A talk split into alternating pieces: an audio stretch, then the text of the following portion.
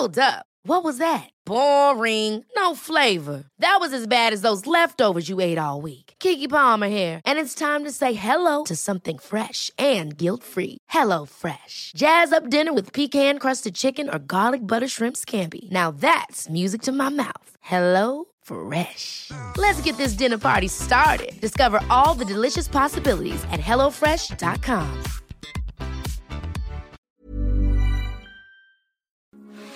Heraldo Radio, con la H que sí suena y ahora también se escucha.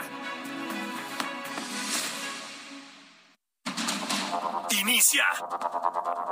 Heraldo Noticias de la tarde con Jesús Martín Mendoza.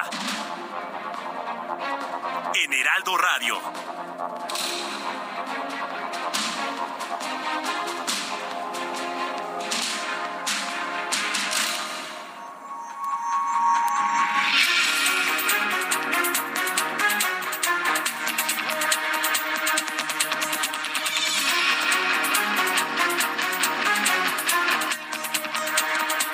De la tarde en punto, hora del centro de la República Mexicana. Bienvenidos, muy buenas tardes. Iniciamos el Heraldo Radio de este día 21 de febrero del año 2023. Un día histórico, ¿eh? Hoy, hoy noticiosamente, quiero decirle, hoy es un día importantísimo. No es, hay una noticia que no es nada más la noticia del día, ni de la semana, ni del mes. Es la noticia del año. Vaya, es la noticia del sexenio. Es más, le podría decir que es la noticia de los últimos 23 años, desde que empezó la alternancia en México. A ese grado es la noticia número uno del día de hoy, en donde, bueno, pues estamos ante un hecho verdaderamente insólito. La primera vez que un funcionario de alto nivel del gobierno, de un gobierno mexicano, de un gobierno mexicano, no nada más es acusado, es procesado y el día de hoy declarado culpable por cinco delitos. Lo que hoy hemos visto en la Corte de Nueva York es un hecho totalmente inédito, más que inédito, insólito. Es un hecho insólito que nadie se lo hubiese imaginado en otros momentos de la historia. Genaro García Luna es culpable de cinco delitos y bueno, pues esto evidentemente ya genera todo tipo de reacciones de carácter político, claro, porque no tiene otro valor más que señalar ahora a Felipe Calderón, expresidente de México. Tras el juicio iniciado el 17 de enero en la Corte de Distrito Este de Nueva York, el exsecretario de Seguridad Pública de México, Genaro García Luna, ha sido declarado culpable de cinco cargos por, por cuatro cargos por narcotráfico y uno por falsedad de declaraciones, por lo que se le dictará sentencia el 27 de junio. Mucha atención con lo que le voy a decir. Todo indica que la sentencia que habrá de purgar Genaro García Luna es de cárcel el resto de su vida. Cárcel el resto de su vida. Cadena perpetua para Genaro García Luna es lo que ya se empieza a hablar en estos momentos en la Corte de Nueva York. Claro, todavía falta el proceso de apelación de su abogado, pero llegará a tener éxito, llegará a quitarle alguno de los cargos, no lo sabemos. El asunto es que Genaro García Luna es culpable y hoy Morena. No le importa a Genaro García Luna. Hoy están señalando a Felipe Calderón Hinojosa, presidente de México 2006-2012, que por cierto se encuentra fuera del país. Las 118 organizaciones que participarán en al menos 83 manifestaciones en ciudades mexicanas y del extranjero informaron que todo está listo para la movilización de mi voto no se toca. El próximo domingo también será un día completamente histórico en donde los ciudadanos, independientemente de lo que haya pasado con los gobiernos panistas, ya no quieren la presente administración. Al menos eso es lo que están diciendo los organizadores. Mi voto no se toca del próximo domingo 26 de, febrero, que tendrá como punto de encuentro el Zócalo de la Ciudad de México. Es un plantón. La cita es en el Zócalo con un templete mirando hacia la Suprema Corte de Justicia de la Nación para exigirles independencia y ofrecerles respaldo de millones de mexicanos para que puedan actuar con total libertad e independencia en las controversias constitucionales en contra de las reformas a las leyes secundarias del Instituto Nacional Electoral, que en los hechos ya lo hemos analizado mucho, desmantelan la operatividad del Instituto Nacional Electoral. Le tendré los detalles más adelante. La senadora por Morena por Campeche, Rocío Abreu, justificó su aparición junto con otros funcionarios del gobierno de Laida Sansores, recibiendo fajos de billetes al asegurar que se trata de una práctica común desde administraciones anteriores y aseguró que tiene las manos limpias, pero la vieron recibiendo fajos de dinero en efectivo, dinero que no se sabe dónde quedó. Es el nivel, el nivel, el nivel de explicaciones. Yo tengo las manos limpias, sí, y recibiendo fajos de, dinero que no se sabe dónde está ni para qué fue. ¿sí? No está declarado, no está registrado, nada absolutamente.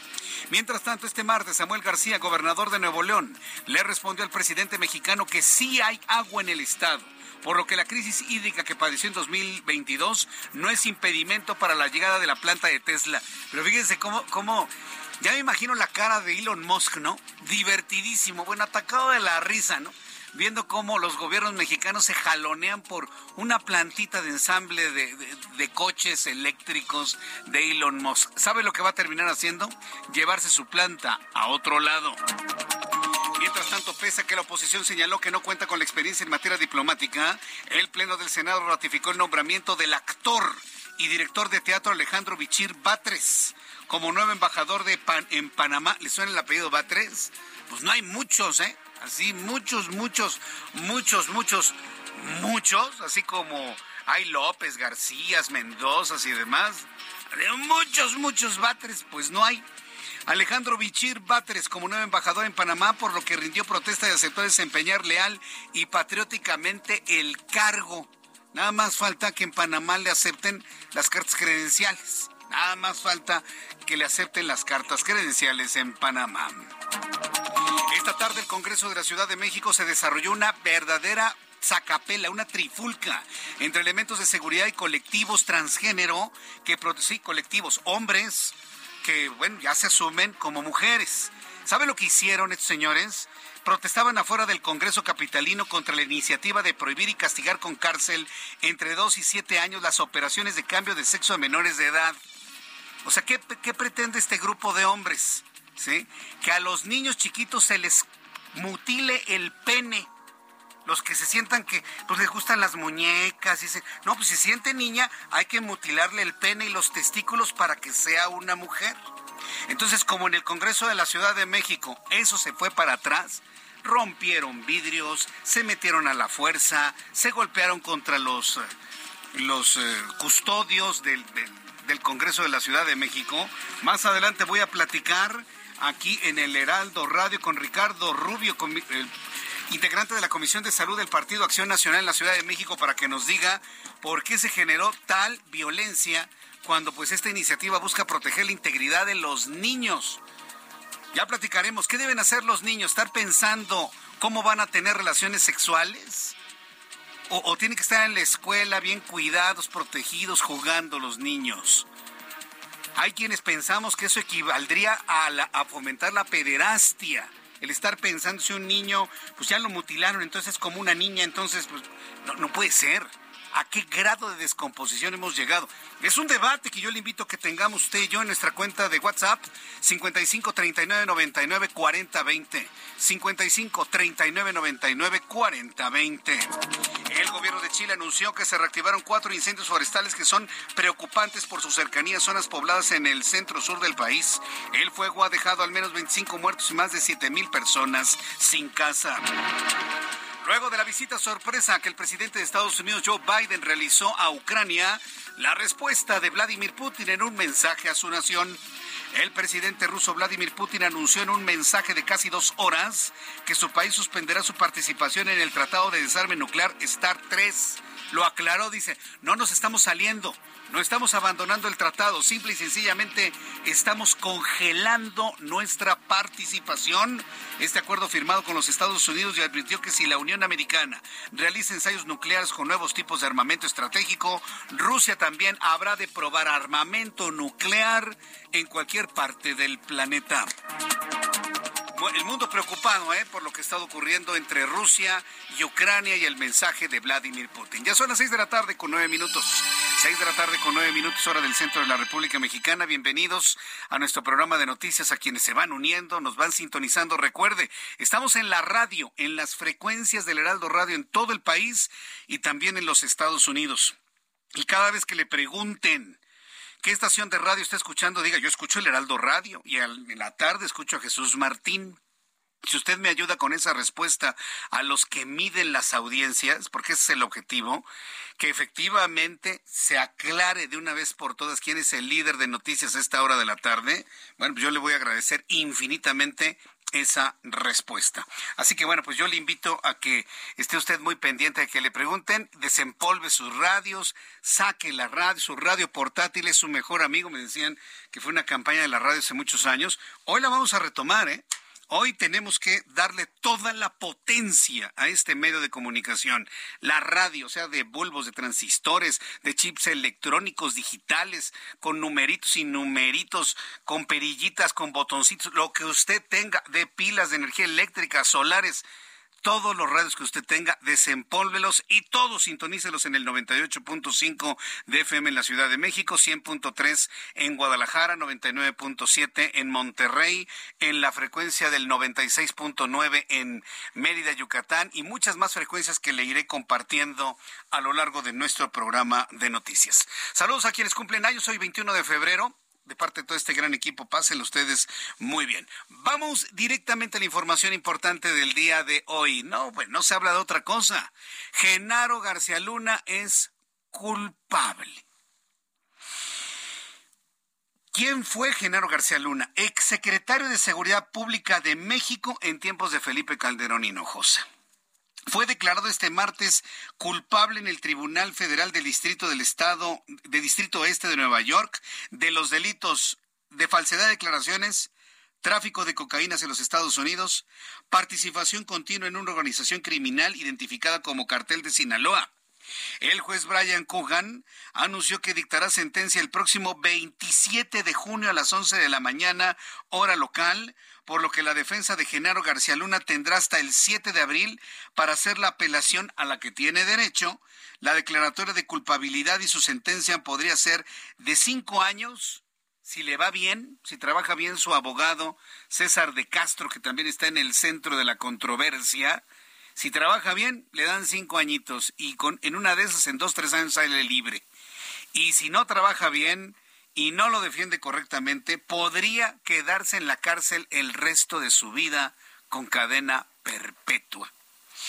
García Luna, de 54 años, fue declarado culpable de participar con el cartel de Sinaloa, cuya actividad continúa hasta la, hasta la actualidad y que le pagaban 1.5 millones de dólares mensuales además de conspirar para la distribución de cocaína en los Estados Unidos, además de prestar falso testimonio a las autoridades estadounidenses cuando solicitó la nacionalidad. El abogado de Genaro García Luna, César de Castro, afirmó que él y su cliente están decepcionados por el veredicto, por lo que requerirían un tiempo para hablar con él, al señalar que entró en shock y reiteró que continuará la lucha para limpiar la imagen de su defendido. A continuación, súbale el volumen a su radio. Le voy a presentar lo que dijo César de Castro. Le digo que es un nombre que está en el centro de la controversia porque Andrés Manuel López Obrador hoy confirmó que lo va a demandar por daño moral. Esto fue lo que dijo César de Castro. Estamos muy decepcionados por el veredicto de hoy. Después de varios años de estar eh, tratando de armar un caso en contra, el señor Genaro García Luna, con una confiable y creíble evidencia, el gobierno se vio obligado a construir un caso respaldado por algunos de los criminales más famosos y despiadados que han testificado en esta corte. El gobierno no tiene evidencias confiables para corroborar a sus testigos. El señor García Luna, su familia y su equipo de defensa confió en el proceso y confió en que el jurado vería a través del caso del gobierno. Estamos muy decepcionados de que no lo hicieran así, pero respetamos la decisión del jurado. Esto ha sido muy difícil y largo camino para el señor García Luna, pero su pelea continuará. Él continuará haciendo todo lo posible para limpiar su nombre. Pues eh, la verdad se ha dicha, ¿eh? Lo único que le queda después de este veredicto es la menor sentencia posible. Y la menor sentencia posible son cinco años de cárcel.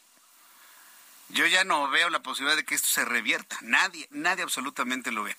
Entonces el hecho es verdaderamente importantísimo, importantísimo, sobre todo porque por primera vez en la historia, y así lo dicen todos los analistas en materia de seguridad nacional, por primera vez en la historia, un secretario de Estado de ese nivel es, es procesado, juzgado y declarado culpable y lo van a encerrar. La primera vez un hombre cercanísimo a un presidente de la República, en este caso Felipe Calderón Hinojosa. Para Morena, miren, se los digo así claramente, a Morena no les importa un comino Genaro García Luna.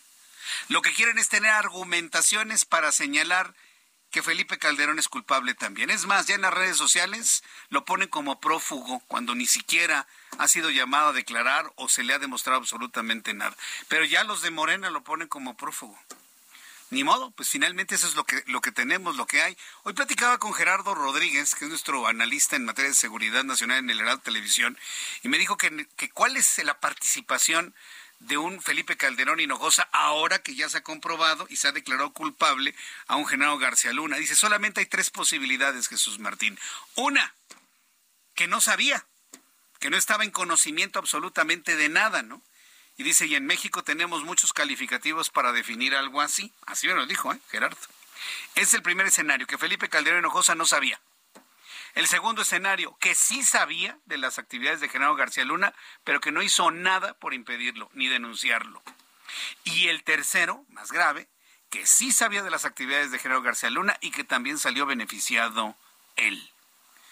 ¿Cuál de las tres cree usted que sea posible? Porque no hay otra, o dígame cuál otra podría ser.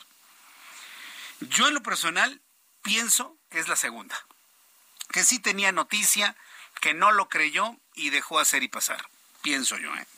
Pero bueno, pues ya, veremos finalmente cómo se dan las cosas. Hoy el presidente de México, Felipe Calderón, 2006-2012, no se encuentra ni siquiera en México. Habrá de regresar, hasta este momento no se ha pronunciado. Esta mañana el presidente mexicano Andrés Manuel López Obrador, que por cierto no va a hablar de otra cosa en su conferencia matutina de mañana, hoy por la mañana dice que va a demandar al abogado de Genaro García Luna, César de Castro, por difamar por daño moral y explicó que se investigará el procedimiento por el cual se hará la denuncia. Yo en lo personal, yo Jesús Martín, creo que es una muy buena idea que Andrés Manuel López Obrador demande a César de Castro. Sí, está muy bien. Porque en el momento que lo demande, el juez inmediatamente le va a pedir a López Obrador, bueno, entonces, si usted puede demostrar que no recibió nada, tiene que transparentar todos sus ingresos en los últimos 23 años. Y eso va a ser muy interesante saberlo. ¿eh? Eso va a ser muy interesante saber de qué ha vivido Andrés Manuel López Obrador en todos estos años. Desde que fue jefe de gobierno y hasta este momento que es presidente. Digo, cuando fue jefe de gobierno y presidente no hay duda, ¿no? Ahí están sus ingresos. Pero en el Inter. Por eso le digo que va a ser muy interesante. Sí que lo demande y así habrá transparencia absolutamente en todos. Hoy insistió López Obrador en que lo va a demandar y así lo planteó. Sí, está decidido, nada más estoy haciendo una investigación sobre este cómo es el procedimiento, pero claro que sí. Fíjense, si no me va a extrañar el juicio, que al final de cuentas yo fui el único este señalado. Bueno, mire, yo le voy a decir una cosa, si las declaraciones de todos los implicados en el en el juicio fueron suficientes para declarar eh, culpable a Genaro García Luna porque el jurado advirtió en algún momento la veracidad de los, de los dichos, ¿por qué habríamos de dudar de lo que dijo el señor Zambada de López Obrador? A ver, nada más explíqueme. ¿Por qué habríamos de dudar de esa declaración y de las otras no? Por eso le digo, yo creo que sí valdría la pena que fuera hacia adelante el presidente mexicano en esa denuncia en contra de César de Castro, para que entonces todas las dudas que tenemos se transparenten. Me parece que es una muy buena idea. Mientras tanto, como ya le decía hace unos instantes, vale para Morena en su intención política de perpetuarse en el poder lo de García Luna, no vale nada. Lo que les interesa es tener una relación con esta acusación, esta culpabilidad ya clara hacia el expresidente de México, Felipe Calderón Hinojosa, acérrimo enemigo del presidente mexicano. De que a mí no me digan de que no, de que no sé, no, claro que sí. Es un enemigo político clarísimo, declarado todas las mañaneras. ¿Puede haber una relación directa entre las actividades de Genaro García Luna y el entonces presidente Felipe Calderón? Ya le comenté los tres escenarios que nos compartía Gerardo Rodríguez. En la línea telefónica tengo a Francisco Cruz, él es periodista, él escribió el libro García Luna, El Señor de la Muerte. Francisco Cruz, me da mucho gusto saludarlo, bienvenido, ¿cómo está? Muy buenas tardes. Jesús, gracias, buenas tardes, gracias por la invitación. A la orden. Eh, primera impresión cuando conoció de la culpabilidad de Genaro García Luna, Francisco Cruz. Ah, mire Jesús, la primera es, pues sí, esto es un paso, pero mientras no lleguen a Calderón, a Fox, a Margarita y a Martita Según, esto está incompleto para mí. Está bien, eh, eh, eh, había evidencias de sobra, no lo dije una vez, lo dice, lo dije desde que lo capturaron. Hay evidencias para condenarlo. Cuando empezó el juicio me lo preguntaron, lo dije, es un juicio de Estados Unidos para Estados Unidos, pero mientras no lleguen a Felipe Calderón, a donde empieza la cadena de mando, y a Vicente Fox, que ahí empieza la cadena de mando, y después lleguen a las cadenas de complicidades, pues el trabajo está incompleto. No se puede quedar un caso como el de García Luna solo en García Luna. Y ya podemos afirmar hoy que tuvimos dos narcopresidentes. A ver, pero, a ver, e, e, es hay una intencionalidad política en lo que usted me está diciendo. Me está diciendo que los dos presidentes del PAN han sido narcopresidentes y Peña Nieto. Yo lo he documentado. Y, Yo lo he Carlos Salinas de Gortari. En, 2009. el actual presidente.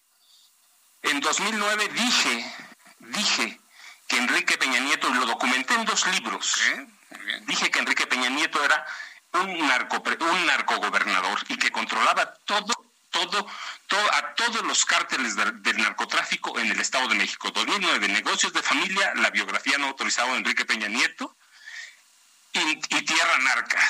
Eso dije, y está escrito y está documentado. Así que, que, hemos tenido tres narcopresidentes. Documenté que Calderón conocía de las actividades de, Genaro García Luna. Así que hay que investigar. Si hay que llegar al presidente, pues hay que llegarlo a donde sea. Pero ¿quién va a hacer la si hay que llegar al presidente... Eh, esto es con denuncias. O, o, tiene que actuar de oficio Estados Unidos. A ver, dígame una cosa. Yo no estoy pidiendo que en Estados Unidos, en México. lo que sirvió este juicio en Estados Unidos la hacemos nosotros, yo la hago. Las autoridades. ¿Cuáles autoridades?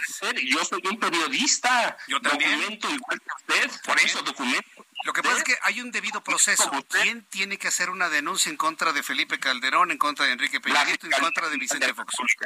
¿Quién? La Fiscalía General de la República. Ah. La Fiscalía General de la República. Muy bien. ¿Sí? ¿Está de acuerdo? Es, es un buen balón para la oficina de Alejandro Gersmanero.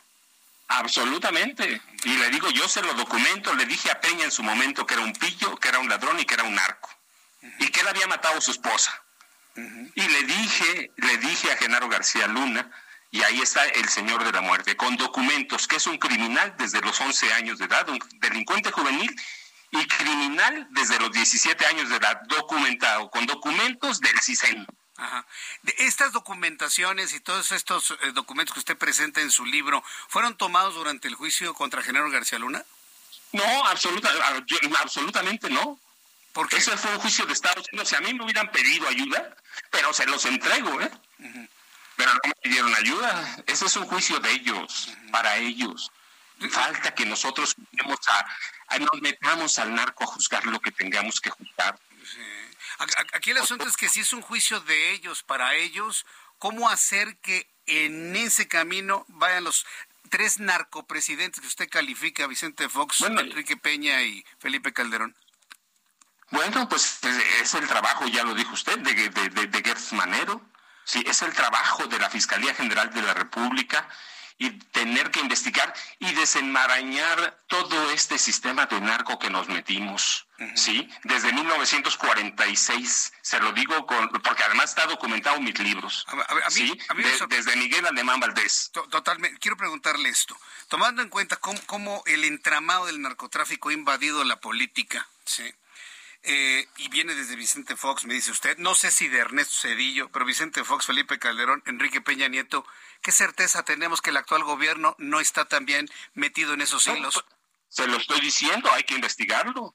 Se tiene que investigar, si usted mismo lo dijo, para que todo se transparente, pues tiene que investigarse todo. Sí, completamente. todo. Ah, entonces yo estoy lo estoy diciendo, no estoy defendiendo nada. Exactamente, es que eso yo quisiera, que quedara, quisiera que quedara claro. Yo, yo estoy diciendo a todos, a todos, pero si usted me pregunta de lo que yo he documentado, si usted me pregunta de lo que yo he documentado, le estoy diciendo, Felipe Calderón era un narcopresidente, Enrique Peña Nieto fue un narcopresidente y el, Vicente Fox Quesada fue un narcopresidente y tuvimos un narcoestado con esos tres presidentes. ¿Y el actual? le dice eso? Ah, no sabemos. pero si usted lo está usted lo puede investigar igual que yo. ya lo sé, pero a ver, bajo la lógica que usted está investigando, no podemos defender al actual, hay que investigarlo, ¿no? No, no, no, no lo estoy, yo no estoy defendiendo nada. Estoy diciendo lo que yo he documentado. Lo que he publicado mis libros y lo sostengo con, documentos oficiales. Mire, tengo que ir a los anuncios. ¿Dónde encontramos sus libros para poder complementar toda esta historia? Eh, eh, eh, están todos en las plataformas informativas, en las plataformas de venta de libros. Ahí están todos mis libros. Escribo para Editorial Planeta, siempre he publicado en ellos. Muy bien, Francisco. Y ahí estoy. Le agradezco mucho estos minutos para el Heraldo Radio. Un abrazo, muchas gracias. Escucha las noticias de la tarde con Jesús Martín Mendoza. Regresamos.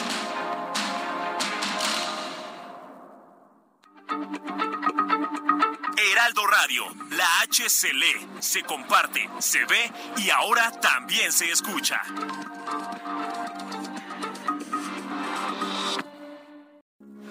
Heraldo Radio, con la H que sí suena y ahora también se escucha.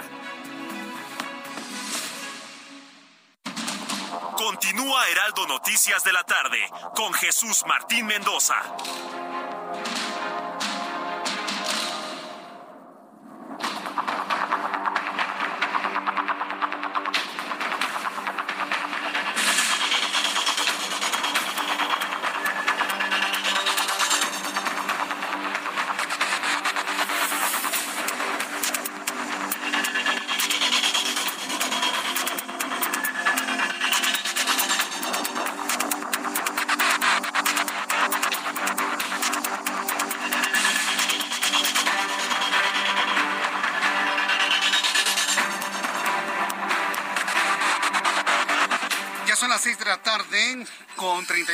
31 minutos hora del centro de la República Mexicana. Gracias por sus comentarios. Sí se puso intenso, ¿eh?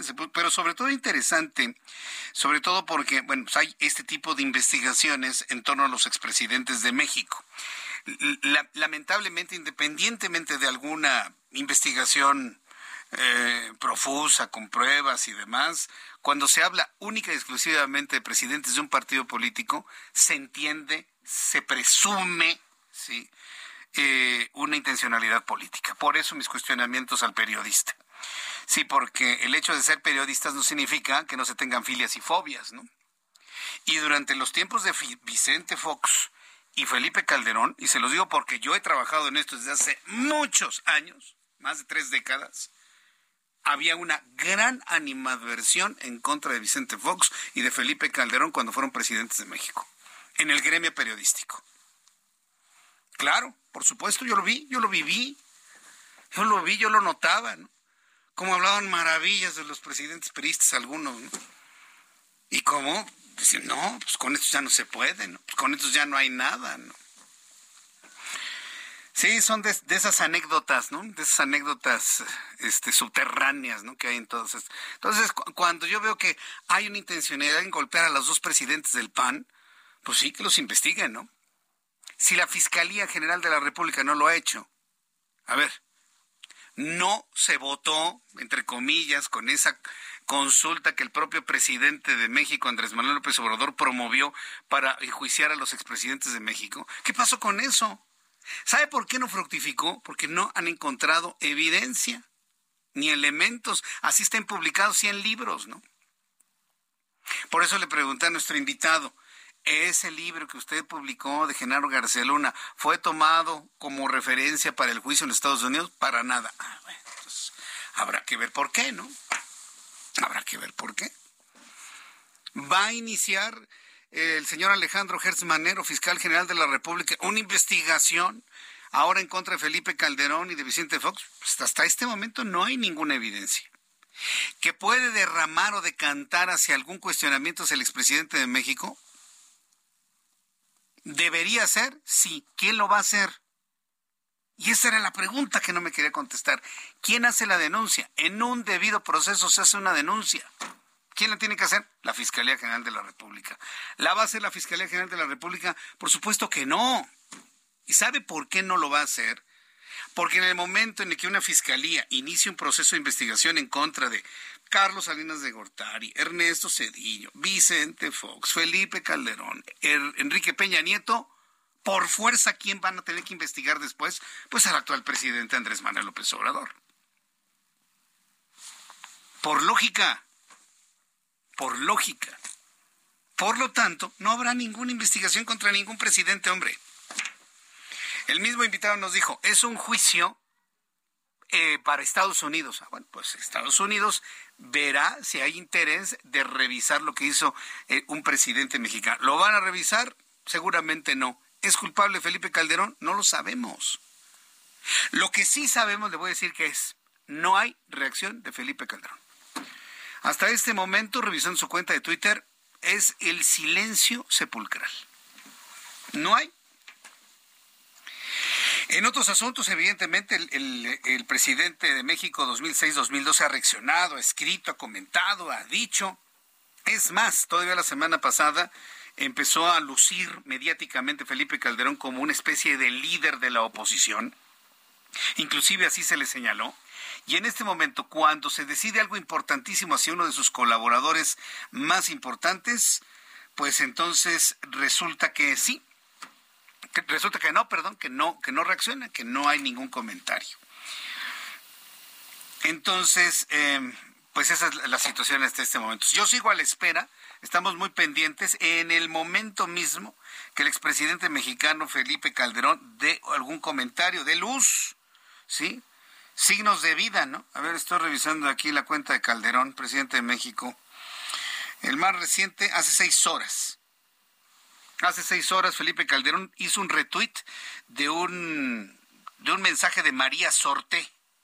Dice, mis amores, no puedo entrar a mi cuenta personal en Facebook, no se deje sorprender cualquier cosa publicada ahí, no soy yo, ya estamos trabajando para poder recuperarla, gracias por su comprensión. Es la última actividad del presidente Calderón hace seis horas retuiteando a María Sorte. Y hace seis horas ya sabíamos lo de Genaro García Luna. No, lo supimos hacia las dos de la tarde en puntito. Tenemos cuatro horas con treinta minutos, cuatro horas con treinta minutos de conocer el, eh, el veredicto del jurado allá en Brooklyn. Sí.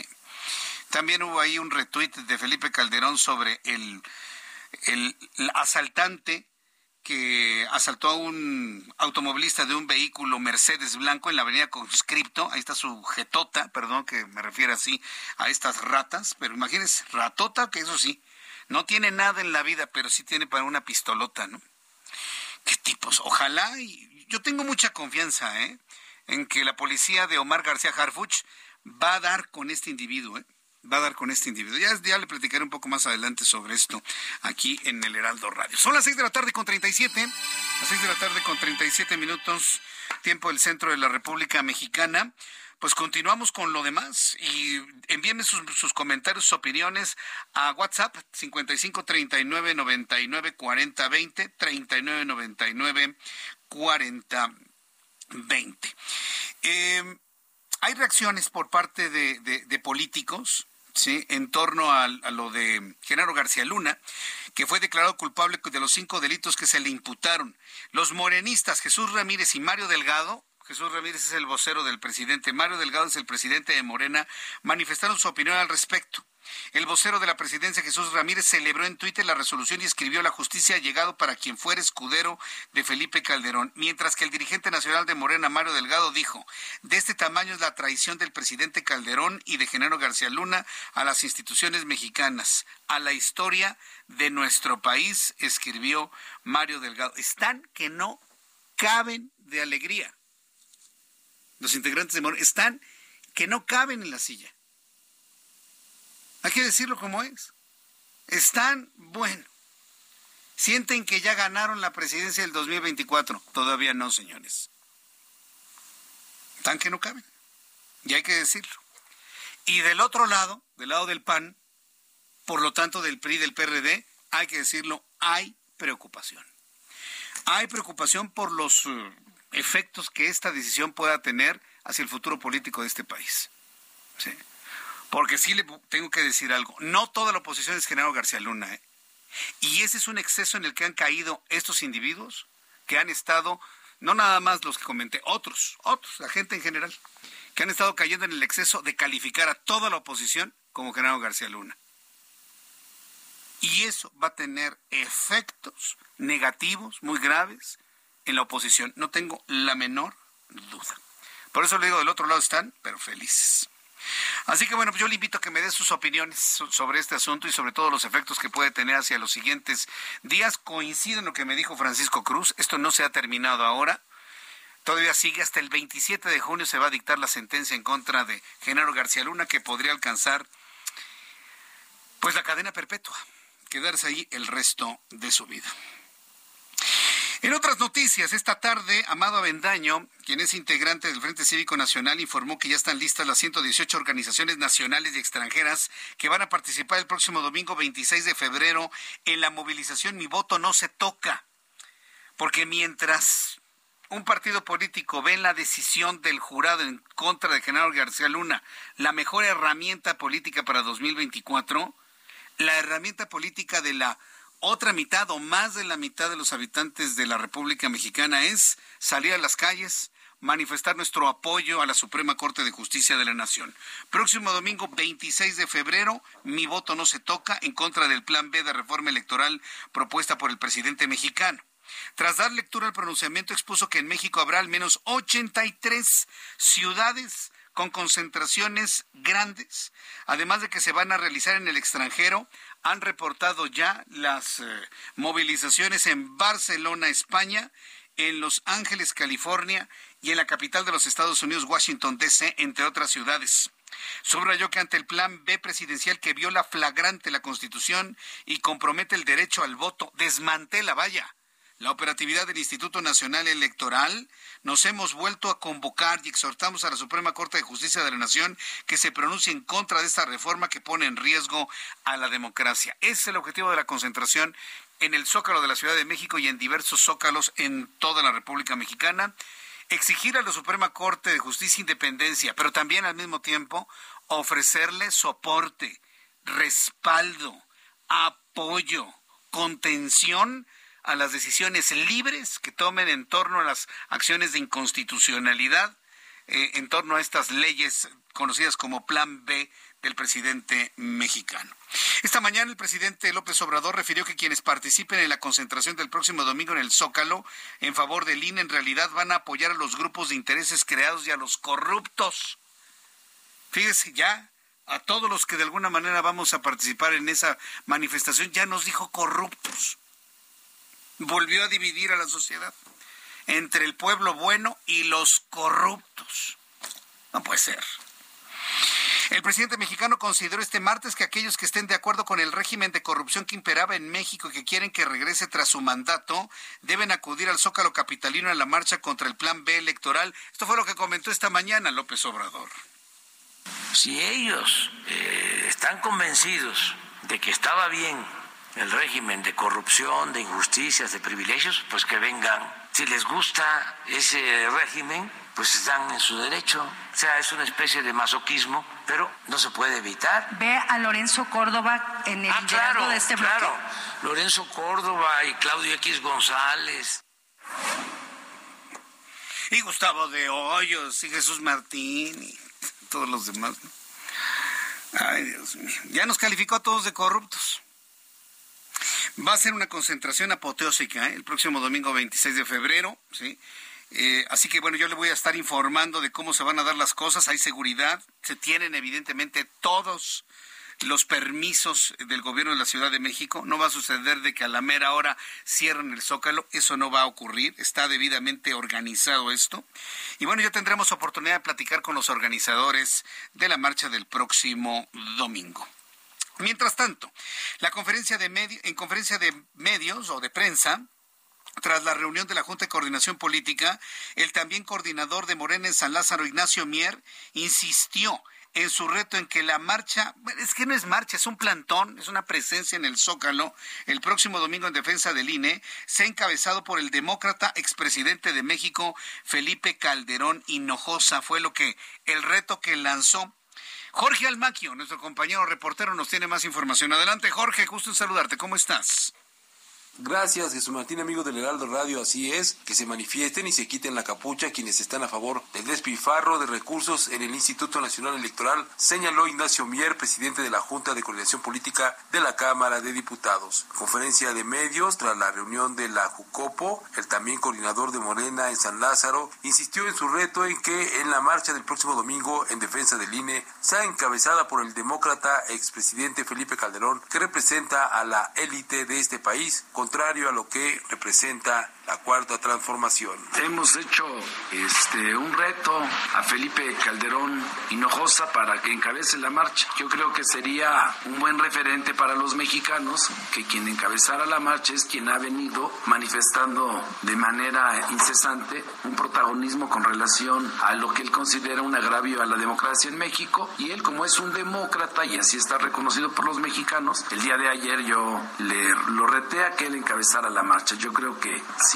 la encabeza Calderón Hinojosa, pues estaría completo el grupo, ¿no? Señaló que el plan B de la reforma electoral busca cambiar el panorama electoral de México y terminar con el despilfarro y los altos sueldos que tienen los funcionarios del máximo órgano electoral del país. Señaló que el plan B de la reforma electoral busca cambiar el panorama electoral de México y terminar con el despilfarro y los altos sueldos que tienen los funcionarios del máximo órgano electoral del país. Insistió en que en la manifestación del próximo domingo el objetivo es que no haya transparencia para que siga manipulándose la información a los mexicanos. Por lo pronto también aclaró que será el Comité Técnico Evaluador el que dé a conocer los nombres de quienes se han inscrito con el fin de lograr uno de los cuatro lugares que quedarán vacantes el 3 de abril en el Instituto Nacional Electoral. Jesús Martín, amigos, el reporte que les tengo. Muchas gracias por la información, Jorge Almaquio, con esto que ha comentado Ignacio Mier. Vea usted el tono, ¿no? Es, es, es esas, esa sobradez, ¿no? Decir, que venga, no va a ir, no está en México. Por la razón que usted quiera. Clases, contrataciones, huida, lo que sea, no lo va a hacer. Entiendan, señores de Morena, la marcha ciudadana, la hemos hecho los ciudadanos, no los partidos políticos. Los partidos se han unido. Pero es una marcha ciudadana, organizada por organizaciones ciudadanas. Decir lo contrario es mentir. Pero bueno, eso es finalmente lo que, lo que se ha comentado sobre ello. Pero le voy a tener precisamente más información sobre esto a lo largo de esta semana. Son las seis de la tarde con 46 minutos, hora del centro de la República Mexicana. Vamos a otro asunto que ocurrió aquí en la capital del país para quienes nos escuchan en otras partes de la República Mexicana. Escuchen nada más qué asunto. Aquí en la capital del país, escúchenme esto, sobre todo atención papás y mamás que me están escuchando. Se está debatiendo la libertad sexual de los niños, de los niños. Sí. Entonces hay diversos grupos de la sociedad, sobre todo impulsados por las comunidades trans que les llaman, ¿sí? en donde se está promoviendo que si un niño se siente niña, ah, pues pueda ir libre, sin sus papás, a un hospital a que le corten el pene y los testículos. Ya, para que sea niña, ¿no? Y la niña que se sienta niño, bueno, pues hacerle un tratamiento hormonal para que le crezca cabello y se sienta niño. A los niños, ¿qué les importa a la comunidad trans la sexualidad de los niños?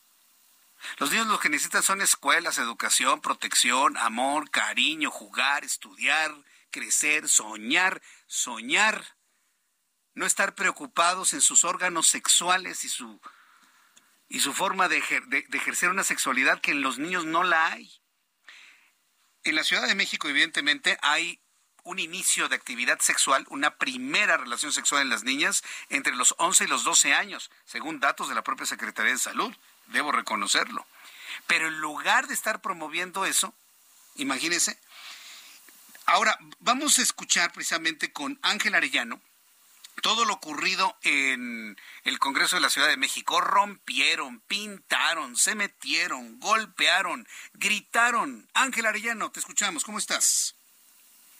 Integrantes de la comunidad transexual, en especial del colectivo YECA, Escuchando la Calle, entraron por la fuerza al Congreso de la Ciudad de México la mañana de este martes. Los manifestantes protestaron por una iniciativa que presentó la diputada del PAN América Rangel el pasado 9 de febrero para impedir que menores de edad se sometan a operaciones para cambiar sexo. De unos años para acá, frente a nuestras narices, los activistas de ideología de género lograron que la sociedad viera con normalidad que menores de edad se sometieran a tratamientos hormonales y cirugías para cambiar el sexo. Está prohibido que un menor de edad altere su cuerpo con un tatuaje, pero permitimos que ese mismo menor altere su cuerpo mutilándose el pene. Es por eso que hoy presento esta iniciativa de ley para prohibir tajantemente que menores de edad se sometan a tratamientos de cambio de sexo o reasignación de género. Los inconformes golpearon las puertas del Palacio Legislativo de Donceles y Allende, hicieron pintas y rompieron vidrios. Un par de ellos logró ingresar. Personal de seguridad les roció polvo de extinguidor, lo que derivó en un enfrentamiento dentro del inmueble. Los irruptores exigían que les diera la cara a la diputada América Rangel.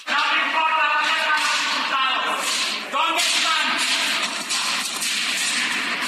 ¡Tranquilos todos! Minutos después, la activista trans Victoria Sámano, fundadora de YECA, publicó un video en el que señaló que había sido golpeada por personal de seguridad del Congreso local. Estoy dentro del Congreso, intentamos entrar, nos metimos, nos reprimieron, estoy toda golpeada, seguridad del Congreso me golpeó. Estoy en el Congreso de la Ciudad de México, no me dejan salir. Al lugar hizo su arribo personal antimotines de la Secretaría de Seguridad Ciudadana. Sin embargo, la diputada local panista Ana Villagrán denunció en redes que la policía no fue avisada a tiempo y pidió una explicación a la mesa directiva que encabeza el priista Fausto Zamorano. Además, reportó dos trabajadores de seguridad del Congreso de la Ciudad de México fracturados y hospitalizados. Ante estos hechos, la mesa directiva determinó suspender la sesión ordinaria por falta de condiciones y citar para mañana a las nueve de la mañana. Por la tarde, la diputada América Rangel dijo que afortunadamente está bien, después de que un grupo de personas trató de agredir físicamente. Agradeció al personal del Congreso por velar por su integridad y dijo que la violencia no es ni será nunca la solución. La iniciativa denominada Con los niños no propone que se castigue con cárcel de 2 a 7 años al adulto que presione, convenza u obligue a un menor a realizarse un tratamiento o cirugía para cambiar el sexo con el que nació y una pena de 3 a 10 años al adulto que aplique a un menor un tratamiento o cirugía para cambio de sexo. Reportó para las noticias de la tarde Ángel. Arellano Peralta. Muchas gracias, Ángel Arellano. Muy completo, ¿eh? Muy completo con audio y todo lo que nos ha compartido Ángel. Vamos a entrar en comunicación en estos momentos con el diputado Ricardo Rubio. Súbale el volumen a su radio. Él es integrante de la Comisión de Salud del Partido Acción Nacional en la capital del país. Diputado Rubio, me da mucho gusto saludarlo. ¿Cómo está? Hola, ¿qué tal? ¿Cómo están? Eh, saludo con mucho gusto a ti y a todo tu auditorio, estimado. estamos atentos. Antes, antes de hablar de toda la sacapela por parte de estos señores que irrumpieron de esa manera en el Congreso de la Ciudad de México, la pregunta para los que somos papás. Este asunto de que los niños van a tener libertad para cambiarse el sexo, hacer una reasignación, tratamientos hormonales, eh, mutilaciones sexuales, esto ya ya no pasó, ya no existe, se aprobó finalmente las, las penalizaciones a quien intente transgredir sexualmente a un niño. ¿Cómo quedó finalmente legislativamente este asunto?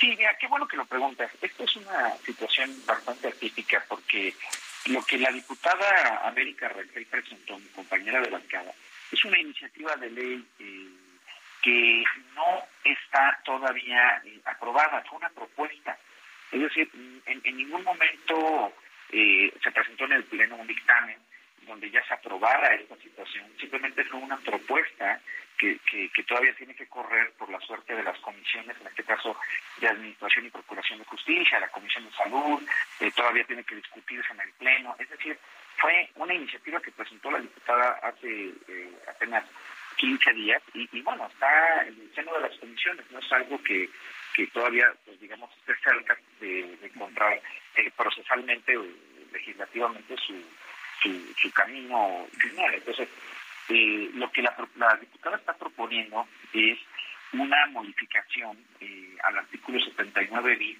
de la Ley de los Derechos de las Niñas, Niños y Adolescentes y eh, también una modificación, un, un, artículo este, 181 este, bis del Código Penal. Entonces, eh, bueno, lo que, lo que ella básicamente pues está, eh, digamos, proponiendo en el primero de los artículos, en la, Ley de los Derechos de y Adolescentes, es que sea considerado como injerencia arbitraria o ilegal en la vida privada del niño. Cualquier intento de condicionamiento o eh, presión o obligación por parte de un adulto para la determinación de la identidad sexual de las niñas y adolescentes contrario a su identidad a su identidad biológica. Ella fíjate que en el texto de la iniciativa que, que propone presenta un caso real en California en donde un niño de seis años eh, pues le gustaban las canciones de Frozen, le gustaban las princesas de Frozen, y jugaba y bailaba, y le, gustaba. Entonces la mamá eh, dijo, bueno, pues tú eres niña. Y, y, entonces el niño, en varias de las, digamos, declaraciones que el papá eh, no estuvo de acuerdo, eh, digamos, en juzgados y demás, pues se, se, se, la, se lleva al niño a, otro estado en donde eh, pues sí era posible hacerle una terapia, digamos, de conversión. Lo, que mucho, ah, lo, quiero dejar aquí, perdón, es que tengo que ir a los anuncios. Regreso enseguida con usted después de los mensajes. El diputado Ricardo Rubio. Escucha las noticias de la tarde con Jesús Martín Mendoza. Regresamos.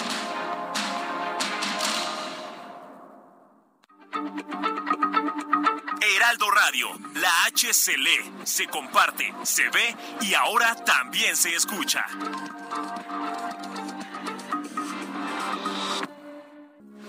Heraldo Radio, con la H que sí suena y ahora también se escucha. Continúa Heraldo Noticias de la tarde con Jesús Martín Mendoza.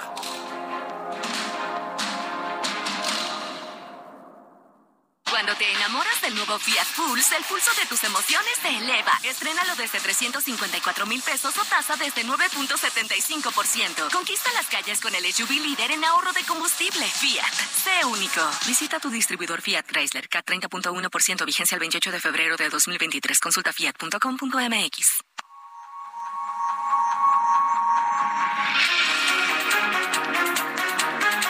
son las 7 en punto, las 19 horas en punto hora del centro de la República Mexicana. Tengo una gran cantidad de reacciones sobre esto que ocurrió en el Congreso de la Ciudad de México y sigo conversando con el diputado Ricardo Rubio, integrante de la Comisión de Salud del PAN en el Congreso de la Ciudad de México.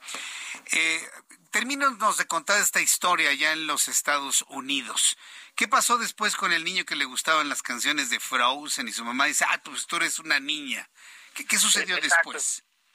Sí, mira, regresando un poquito al contexto, ¿no? Eh, era un niño de dos años, eh, se llamaba James, y bueno, pues fue nacido en, el estado de Texas, lo fue pues comenzado a ser tratado como niña, porque a los cinco años, eh, pues la, la, la, mamá de, del niño trató de inscribirlo en una clínica de género en la, en la ciudad de Dallas, porque eh, según esto el, niño había pedido juguetes de niña y le gustaba mucho cantar las canciones de, de Frozen y demás. Entonces personificaba a las, a las dos mujeres que, aparecen, a Ana y a esta eh, eh, Elsa, y bueno, pues eh, el niño tenía esa identificación, pero cuando el papá se dio cuenta de esta situación, no no fue una persona que, que, estuviera de acuerdo, porque más el niño decía que él era niño, pero que le gustaba Frozen, ese era todo el, tema, como cualquier otro niño le puede gustar alguna otra este, caricatura. Entonces, la mamá diciendo, pensando que, que, su preferencia era eh, en ese sentido, pues lo lleva a una clínica en el estado de Dallas para que le, den tratamiento para hacerlo niña. Y entonces, bueno, pues esto era contrario completamente a lo que eran los deseos realmente de los niños, ¿no? Y entonces, basado en este ejemplo que pone la diputada en su iniciativa, pues es que presenta esta esta pues esta propuesta de, de modificación al tanto como decía yo al código penal como a en la ley de las eh, de los derechos de las niñas, niños y adolescentes, ¿no? Para que justamente pues este condicionamiento, este eh, esta presunción obligación por parte de un adulto para la determinación de la identidad sexual de las niñas, niños y adolescentes eh, contrario a su identidad pues esté prohibida y también claro en el Código Penal lo que lo que la diputada está proponiendo pues es una una sanción eh, que vaya pues eh, justamente como como lo establecías eh, pues con una penalidad importante para eh, que, que, es de dos a siete años de prisión para quien tenga esta conducta con sus hijos. Pero esto es una propuesta que no ha eh, cobrado, digamos, vigencia, es una iniciativa únicamente como muchas otras. Eh, que nosotros como legisladoras y legisladores presentamos en el Congreso y que no debe de generar mayor escándalo en tanto pues no se ha convertido, por ejemplo, en un dictamen legislativo que ya pueda ser votado por el Pleno.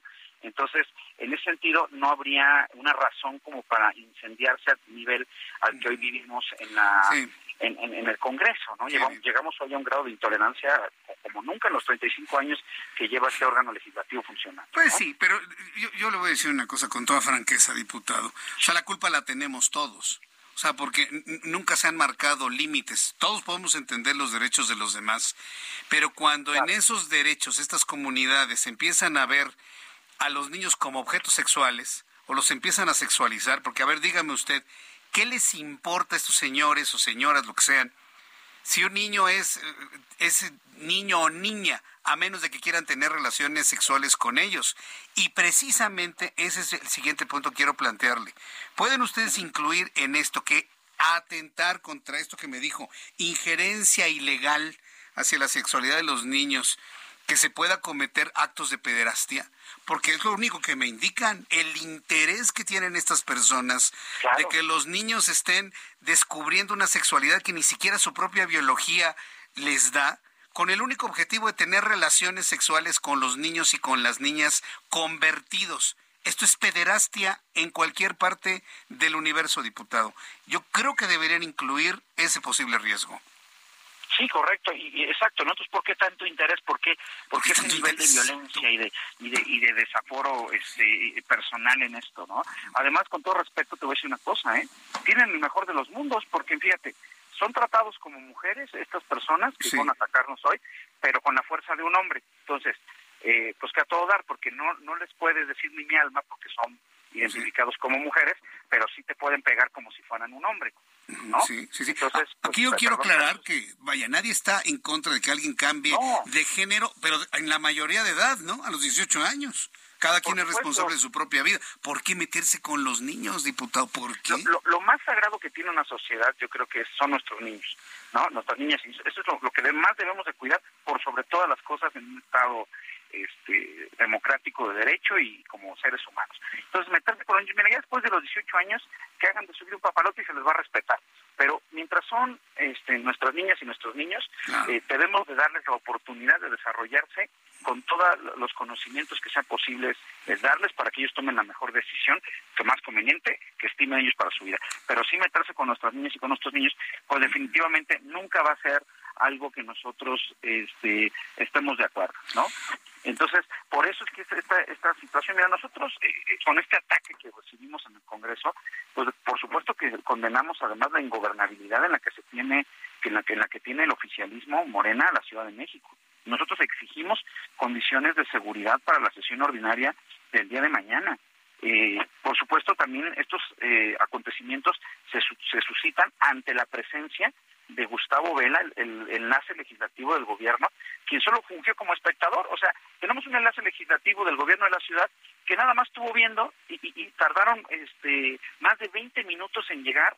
Los policías um, a, a, entraron, rompieron las ventanas. Además de que es un recinto histórico con está está catalogado por el MIMBA eh, como recinto histórico, entraron, rompieron y, y, además no, nadie nos estaba protegiendo, golpearon a nuestro eh, personal de, de, de servicio de, resguardo y pues nos, lo, lo, que estábamos pensando las diputadas y diputados pues era ya eh, eh, atrincherarnos y, y, y, resguardarnos y si nos atacaban íbamos a tener que repeler el ataque ya de manera cuerpo a cuerpo. Imagínate ya qué estábamos pensando. Entonces, fue una situación realmente que nosotros reprobamos la violencia que se registró esta mañana, uh -huh. en donde se puso en riesgo la seguridad de los asistentes, del personal de resguardo, así como también de las diputadas y diputados de todos los grupos parlamentarios que se encontraban sesionando, ¿no? ¿Ya pidieron el apoyo de resguardo por parte de la Policía Capitalina de Omar García Harfuch? ¿Ya, ya, ya lo solicitaron? Sí, lo solicitamos y de hecho lo solicitamos en el momento y pues llegaron 20 minutos después, imagínate, si en un lugar donde hay un montón de gente llega tardíamente la policía, ¿qué puede esperar un ciudadano cuando le están asaltando, le están robando a una faltando respeto, la están tratando de secuestrar, violar, sabrá Dios. Entonces imagínate si nosotros fuimos objeto de, de, la, del, desinterés de la policía, llegaron los granaderos eh, que ya no existen, este 20 minutos después de que ya habían penetrado las puertas de, de metal del, del, Congreso, que además, como te digo, pues son, son puertas muy difíciles de romper. Estas personas las rompieron con la fuerza que tienen y, eh, y bueno, pues por supuesto también nosotros lamentamos muchísimo que el presidente de la mesa directiva no le haya dedicado unas palabras a nuestros elementos de resguardo que expusieron su integridad física eh, ante los ataques de gas pimienta, de algunas bombas que vimos que aventaron de, caseras, este, también hubo pues gases ahí, no sabemos de, qué, hubo también intercambio de, de disparos de, digamos de estos de los no no no de armas sino de de extintores ¿no? Eh, de verdad fue un espectáculo muy, muy lamentable sí. que, pues no se ve. Sí, lo, vi muy grotesco, la verdad. Muy, grotesco. Muy, grotesco fue, muy, mira, yo, yo te voy a decir que mis colaboradoras, tengo varias colaboradoras, estaban llorando eh, porque no sabían, me decían, ¿qué vamos a hacer? Y yo le dije, amigas, si entran, pues vamos a tener que luchar, porque pues, ¿qué, qué hacemos? dejamos que nos golpeen, que nos maten.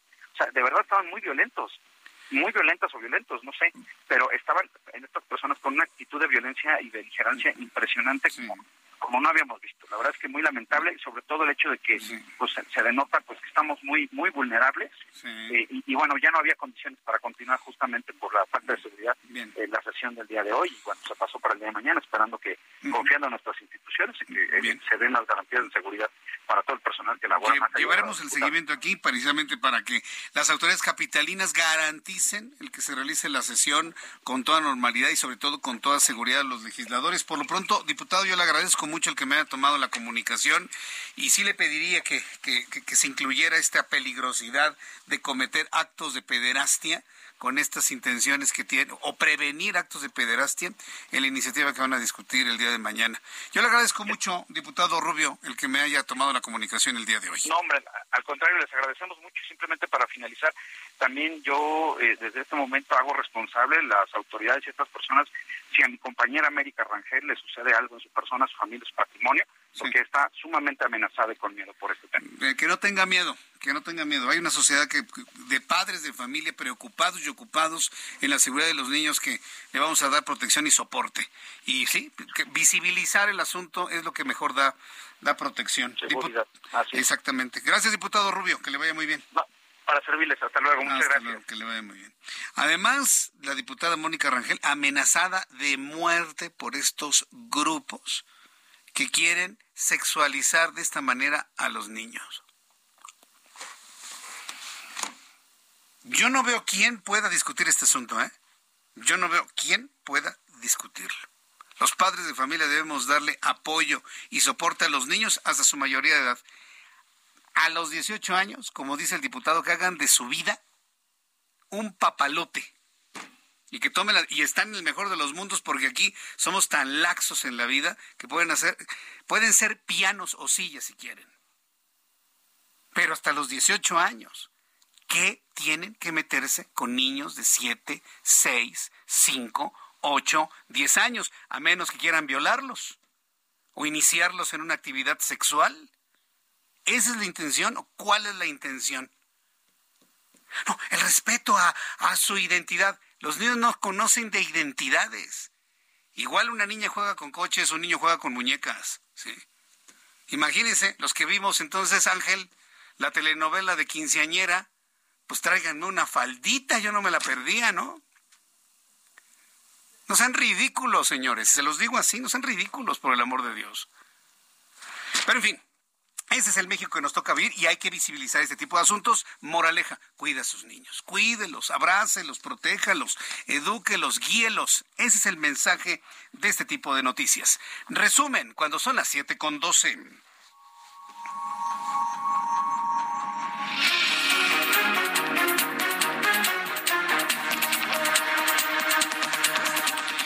Un resumen con las noticias más importantes aquí en el Heraldo Radio. En primer lugar, le informo que la senadora por Morena, la senadora de Morena por Campeche, Rocío Abreu, justificó el video difundido en días pasados en el que se ve recibiendo fajos de dinero. En entrevista con el Heraldo Radio, periodista y escritor del libro García Luna, El Señor de la Muerte, Francisco Cruz, afirmó que a pesar de ser declarado culpable, el caso de General García Luna está incompleto. Mientras no se llegue a culpar a los expresidentes Felipe Calderón, Vicente Fox y a sus esposas, a quienes calificó como narcopresidentes, al igual que Enrique Peña Nieto, por lo que el juicio del exsecretario de Seguridad Pública fue de Estados Unidos para los Estados Unidos. Le pregunté sobre la presente administración y solamente me dijo, hay que investigar. Esta es la voz de Francisco Cruz. Esto es un paso, pero mientras no lleguen a Calderón, a Fox, a Margarita y a Martita Según, esto está incompleto para mí. Hay evidencias para condenarlo. Cuando empezó el juicio me lo preguntaron, lo dije, es un juicio de Estados Unidos para Estados Unidos, pues el trabajo está incompleto. No se puede quedar un caso como el de García Luna solo en García Luna. Ya podemos afirmar hoy que tuvimos dos narcopresidentes. En 2009 dije que Enrique Peña Nieto, lo documenté en dos libros, dije que Enrique Peña Nieto era un narcogobernador. Mientras tanto, el diputado del PAN en el Congreso de la Ciudad de México y secretario de la Comisión de Salud, Ricardo Rubio Torres, habló, habló en estos micrófonos del Heraldo tras la irrupción de integrantes de la comunidad lésbico-gay en el recinto legislativo de Donceles y explicó que la iniciativa de su compañera de bancada, América Rangel, de prohibir el cambio de sexo en menores aún no está aprobada al no existir un dictamen en el Pleno, por lo que se llevará a cabo el proceso correspondiente el día de mañana. Pidió a las autoridades de la capital de la República la suficiente seguridad para los diputados que van a discutir este asunto el día de mañana. Eh, lo que la, diputada está proponiendo es una modificación eh, al artículo 79 bis de la Ley de los Derechos de las Niñas, Niños y Adolescentes, es que es considerado como injerencia arbitraria o ilegal en la vida privada del niño. Cualquier intento de condicionamiento o eh, presión o obligación por parte de un adulto para la determinación de la identidad sexual de las niñas, y adolescentes, contrario a su identidad, a su identidad biológica. El embajador de los Estados Unidos en México, Ken Salazar, afirmó que el veredicto del jurado estadounidense que declaró culpable al exsecretario de Seguridad Pública de México, General García Luna, demuestra, dijo Ken Salazar, el compromiso inquebrantable por defender la democracia y tener cero, tolerancia ante la corrupción. El gobierno mexicano confirmó que Linda Cristina Pereira, esposa de Genaro García Luna, está amparada ante la justicia mexicana por lo que procedió al descongelamiento de sus cuentas bancarias. La esposa del exsecretario de Seguridad Pública obtuvo el amparo por el 17 Tribunal Colegiado en materia administrativa, luego de que la Unidad de Inteligencia Financiera la incluyera en la lista de personas bloqueadas desde el 9 de diciembre de 2019. Ricardo Monreal senador de la República por Morena y Claudia Sheinbaum, jefa de gobierno, se reunieron para hablar de la sucesión presidencial rumbo a 2024. De acuerdo con el senador, pactaron unidad tras reunirse en privado y se desearon suerte. Sobre el debate y las encuestas, Monreal dijo que deben buscar el mecanismo que garantice seguridad, certeza en las encuestas. La Fiscalía de Perú informó que el Departamento de Estado de los Estados Unidos concedió la extradición del expresidente peruano Alejandro Toledo, quien es acusado de los delitos de colusión y lavado de activos en el caso Oderbrecht durante su gestión entre 2001 y 2006. Un juez federal giró una orden de aprehensión contra Ovidio Guzmán López, alias El Ratón, preso en el penal del Altiplano por delitos cometidos en territorio mexicano. Este es el primer judicial emitido en México contra el hijo de Joaquín Guzmán Loera.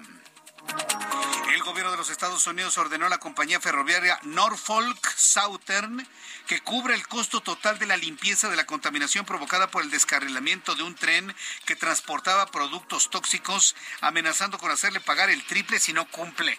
Es decir, limpiar los restos del cloruro de vinilo sustancia altamente cancerígena que se regó en esta parte del estado de Ohio. Son las noticias en resumen. Le invito para que siga con nosotros. Le saluda Jesús Martín Mendoza.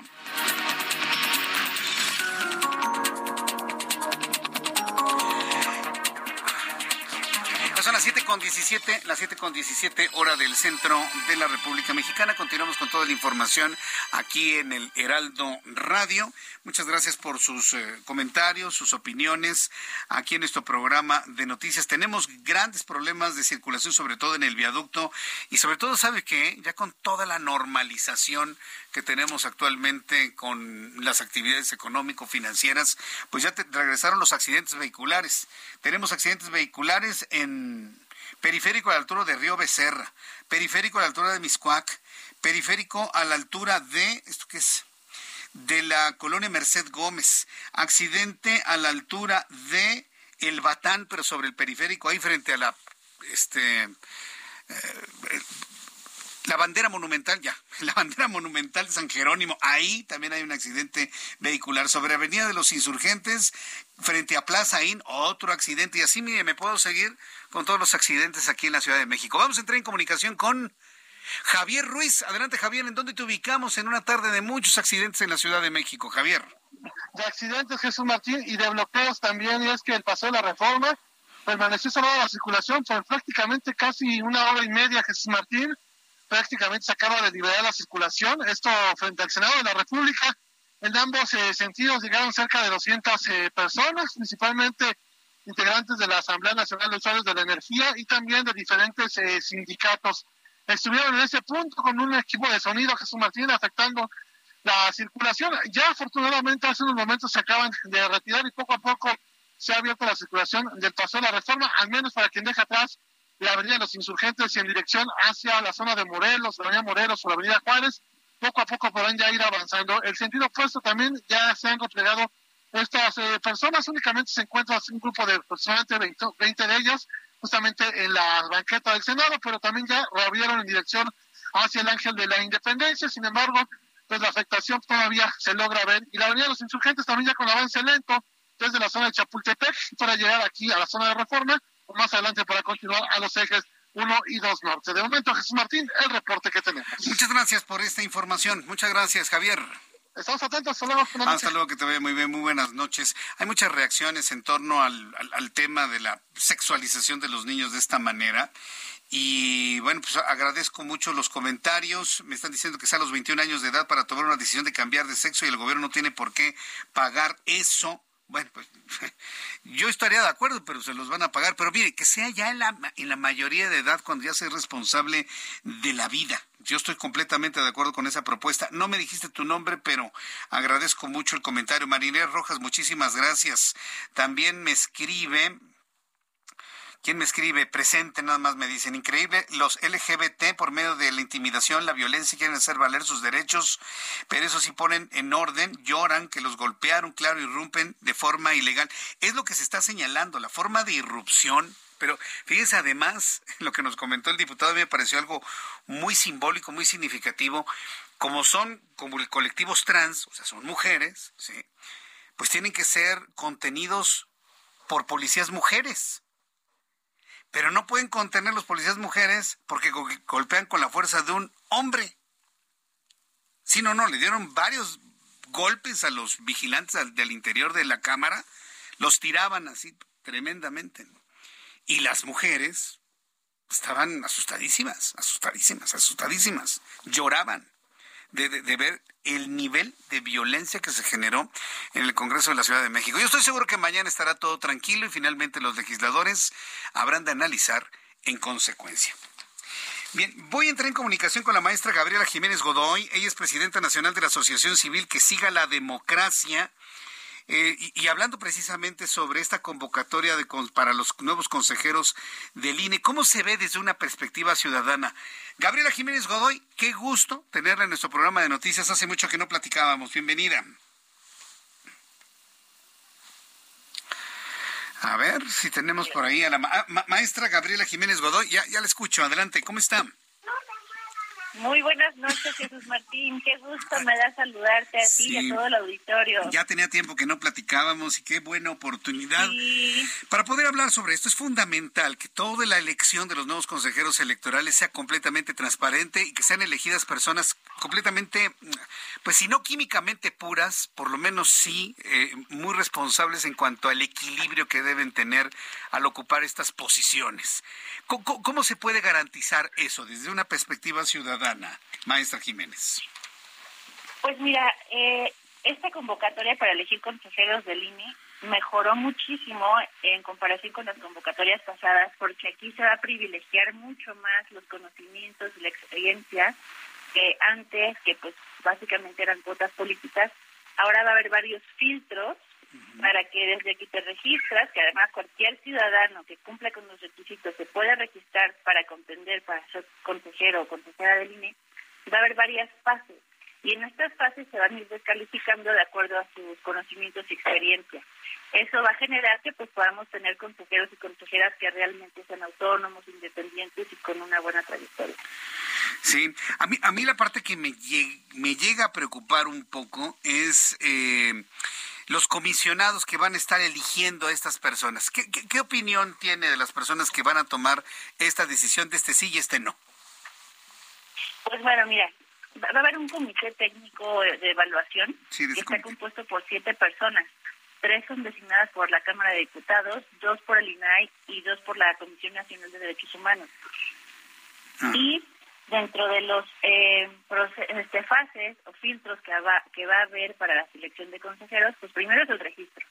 Todavía tienen hasta el, hasta, hasta el 23 de febrero para registrarse todos los que se quieran registrar para ser candidatos, que se necesita tener 30 años de edad, ser mexicano, tener un título profesional con una antigüedad a 5 años eh, o más residencia efectiva en México por los dos últimos años, no, haber sido, eso sí es muy importante, porque así vamos a garantizar que no tengan este ningún ninguna eh, afinidad, alguna este, afiliación política, no pueden haber sido dirigentes de ningún partido, candidatos o este o diputados o cualquier cargo de elección popular, tampoco pueden haber sido funcionarios de primer nivel en los últimos cuatro años.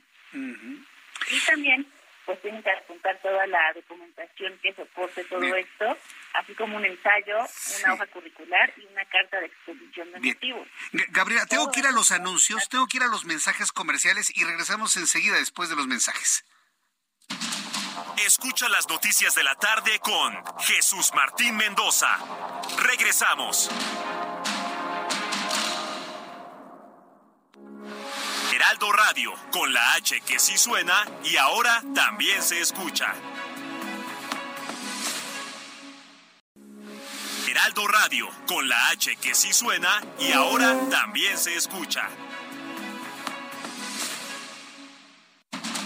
Continúa Heraldo Noticias de la tarde con Jesús Martín Mendoza.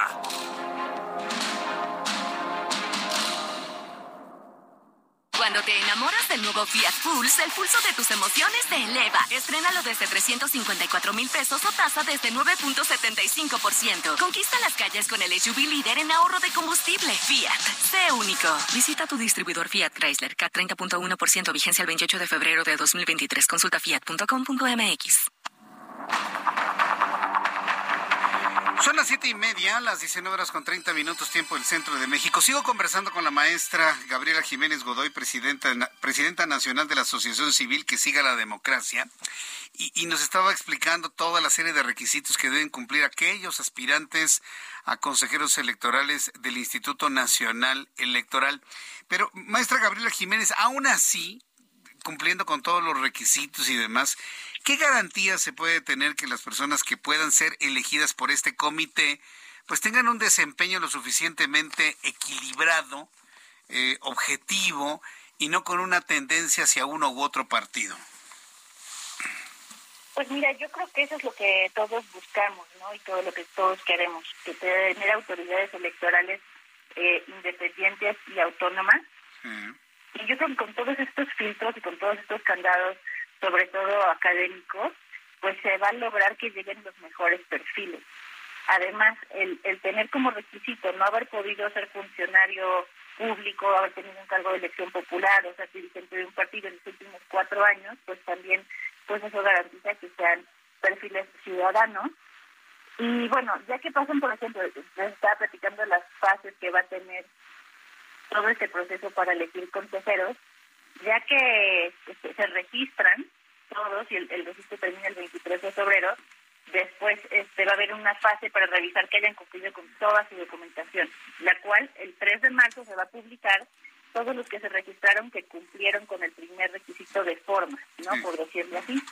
Después van a tener un examen escrito de conocimientos el 7 de marzo en la Cámara de Diputados y este, estas preguntas van a ser propuestas por instituciones académicas donde van a versar sobre materia gubernamental, derechos humanos, derecho constitucional y derecho electoral.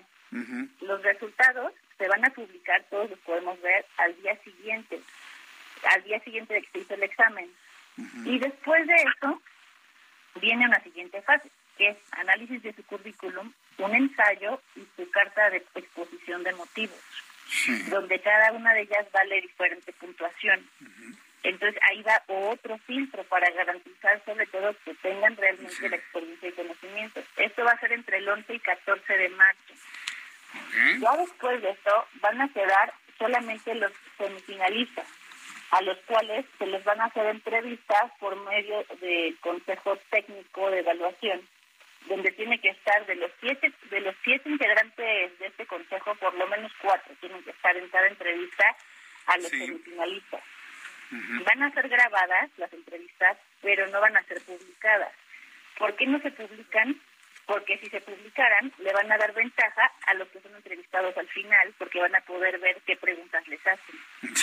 Entonces, van a ser grabadas y publicadas hasta el final, hasta que se haya entrevistado a todos los semifinalistas. Y ya por último, pues queda la conformación de quintetas. Algo muy importante que hay que destacar es que se va a garantizar la paridad.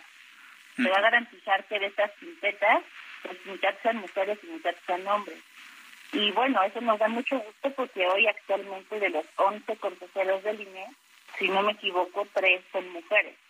Entonces, yo creo que sí es muy importante que se garantice la paridad para que pues puedan de los cuatro que van a entrar, dos ser mujeres, dos consejeras mujeres. Pues bueno, qué, qué bueno que se pueda garantizar la paridad. A mí me sigue preocupando algunos perfiles del comité que va a elegir a los eh, consejeros del INE. Si bien en los requisitos y en todos estos filtros, pues vaya, finalmente se puede elegir a, a las mejores candidatos, voy a decir nombres concretamente, ¿no? Hay un señor de apellido Reper y Enrique Galván Ochoa, periodista totalmente entregado al, gobierno al gobierno federal y sobre todo Andrés Manuel López Obrador.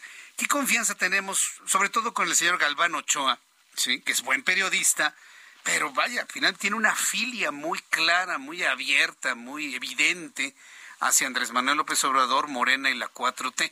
¿Qué garantía tengo que este señor, por ejemplo, haga una elección totalmente equilibrada sin esta filia partidista de la cual, pues vaya, finalmente la ha expresado. Esa es la parte que a mí me preocupa. ¿Cómo lo ve usted, maestra? Bueno, pues yo creo que él tendrá que pasar todas estas pruebas, sobre todo el, examen escrito de conocimientos en derecho constitucional, en derecho electoral, en derechos humanos, después ver su ensayo, y pues van a pasar solamente 100 semifinalistas que van a ser los 100 más preparados. Entonces, pues sí, hay que ver que estén dentro de estos 100. Y después de estos 100 semifinalistas, todavía se va a depurar con las entrevistas para que solo queden 20. Imagínate. Entonces, de estos 20 seleccionados, se van a hacer este, se van a hacer quintetas. Para este, se van a hacer quintetas para de ahí pasarlas a votación al pleno. Y tiene que haber una votación de más de dos terceras partes, o sea, mayoría calificada. Y nosotros sabemos, todos sabemos, que ningún partido tiene hoy mayoría calificada, ni siquiera Morena tiene mayoría calificada. Entonces, para que sean aprobados estos consejeros y estas quintetas sean votadas o desechadas, pues va a tener que llegar, va a, tener que haber acuerdo, va a tener que haber consenso. Muy bien. Pues, eh, eh, maestra Gabriela Jiménez, vamos a estar muy atentos del procedimiento. Espero tener una nueva oportunidad para platicar con usted aquí en el estudio, Gaby. Y pues estamos en comunicación para una oportunidad futura. Muchísimas gracias por este tiempo para el auditorio del Heraldo Radio.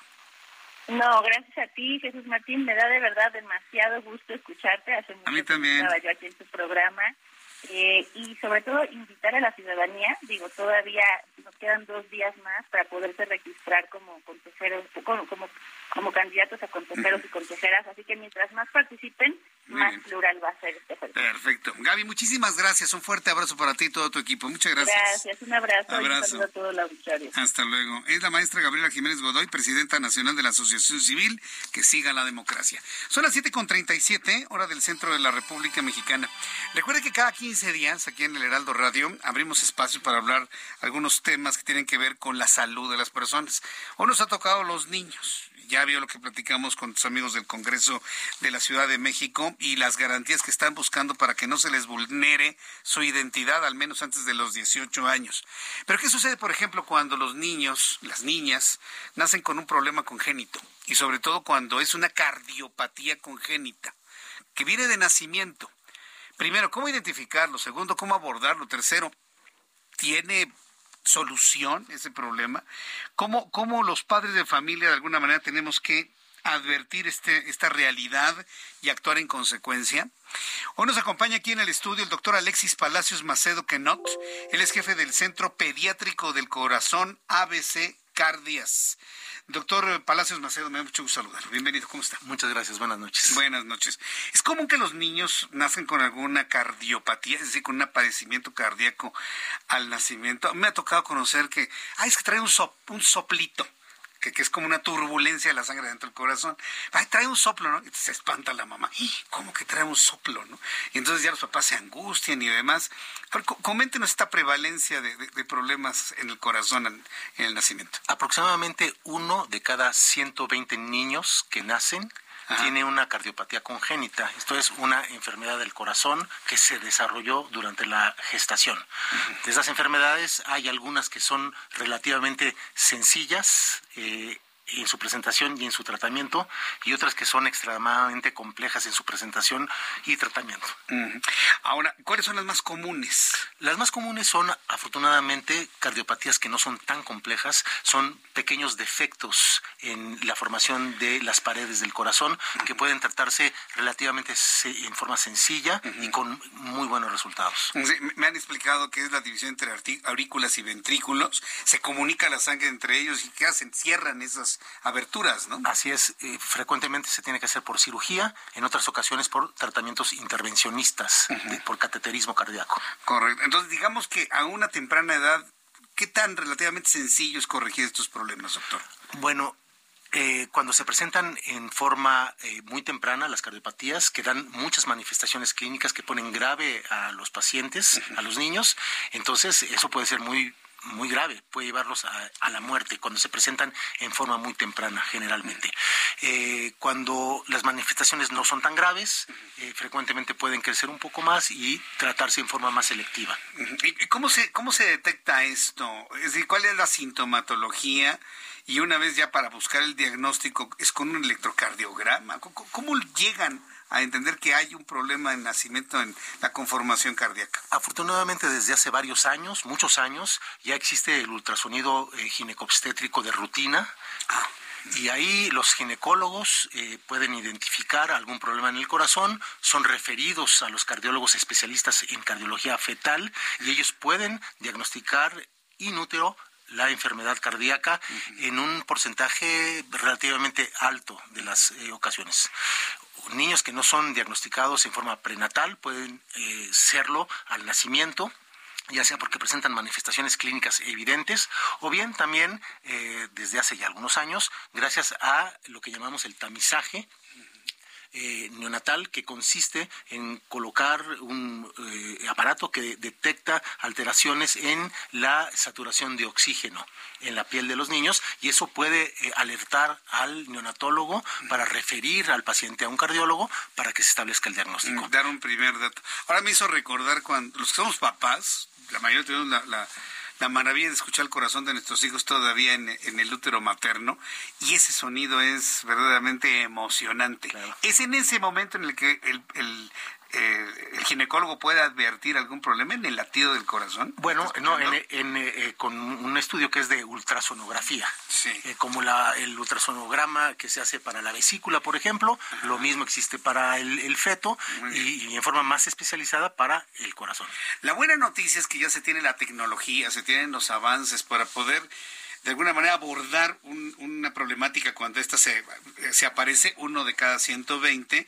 Eh, ha evolucionado mucho la técnica cardíaca, ¿verdad?, en nuestro país. Sí, desde luego. Antes, hace 50 años no existía la cirugía cardíaca, 60 años, y ha evolucionado de una forma dramática en las, en los últimos, en las últimas décadas. Eh, es importante que usted como papá vea la sintomatología de sus hijos. ¿Cuál es la sintomatología para sospechar de algún problema en el corazón? Generalmente dificultad para respirar, fatiga fácil, fatiga a la alimentación o coloración anormal normal azulada de eh, manos o en labios. Eso significa una falta de oxigenación, ¿verdad? Así es.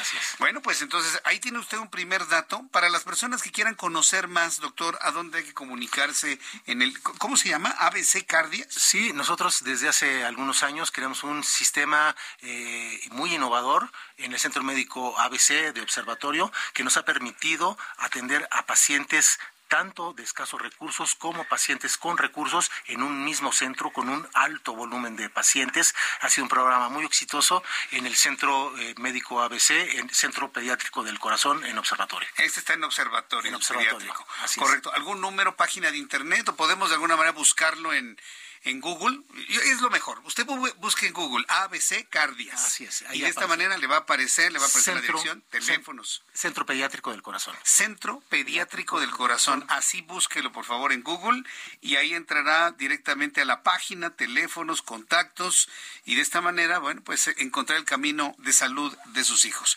Doctor Alexis Palacios Macedo, gracias por estar con nosotros aquí. Muchas gracias a usted. Gracias, que le vaya muy bien.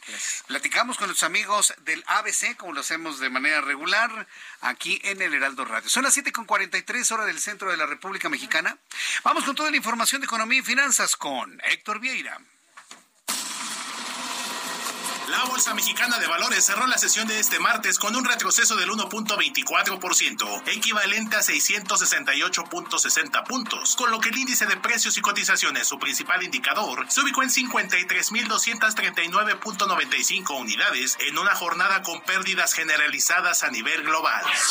En Estados Unidos, Wall Street cerró con pérdidas generalizadas, ya que el Dow Jones retrocedió 697.10 puntos para quedarse en 33.129.59 unidades. Por su parte, el Standard Poor's restó 81.75 puntos, con lo que se ubicó en 3.997.34 unidades, y el Nasdaq se dio 294.97 puntos, que lo colocó en 11.492.30 unidades.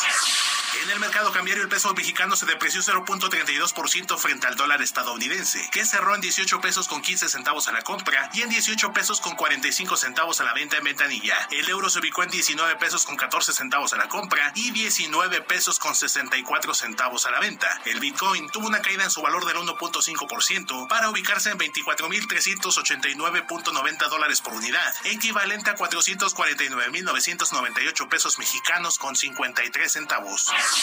El procurador federal del consumidor Ricardo Sheffield reconoció que en el último año el precio del huevo se ha incrementado hasta 11 pesos por kilogramo, debido a la gripe aviar que afectó a Estados Unidos, así como la presencia de intermediarios, por lo que recomendó comprar este alimento en los supermercados del país. El Instituto Nacional de Estadística y Geografía dio a conocer que en el cuarto trimestre de 2022, 1.7 millones de personas se sumaron a alguna actividad económica, de las cuales la mitad lo hizo con un ingreso de 1 a 2 salarios mínimos, con lo que el número de personas ocupadas en el país ascendió a 58.3 millones. El Instituto Mexicano de Ejecutivos de Finanzas pronosticó que en 2023 el Producto Interno Bruto de México crecerá 1.2%, al señalar que las perspectivas económicas para este año siguen siendo poco favorables en lo general y sujetas a un elevado grado de incertidumbre. Informó para las noticias de la tarde Héctor Vieira. Muchas gracias, Héctor Vieira, por los datos económico-financieros y noticias de empresas y de economía. Son las 7.46 horas del centro de la República Mexicana y me da mucho gusto saludar a través de la línea telefónica Juan Musi, nuestro analista financiero. Mi querido Juan, bienvenido al Heraldo Radio como todos los martes. Qué gusto saludarte. Igualmente, mi querido Jesús Martín. Oye, pues con un tema que, fíjate que hoy hice mi editorial sobre la columna que hago semanalmente, y pues recibí muchos ataques porque hablaba yo de que pues no es tan bueno tener una moneda muy apreciada como lo es tampoco o no es tampoco tener una moneda muy devaluada, un peso fuerte o un peso débil.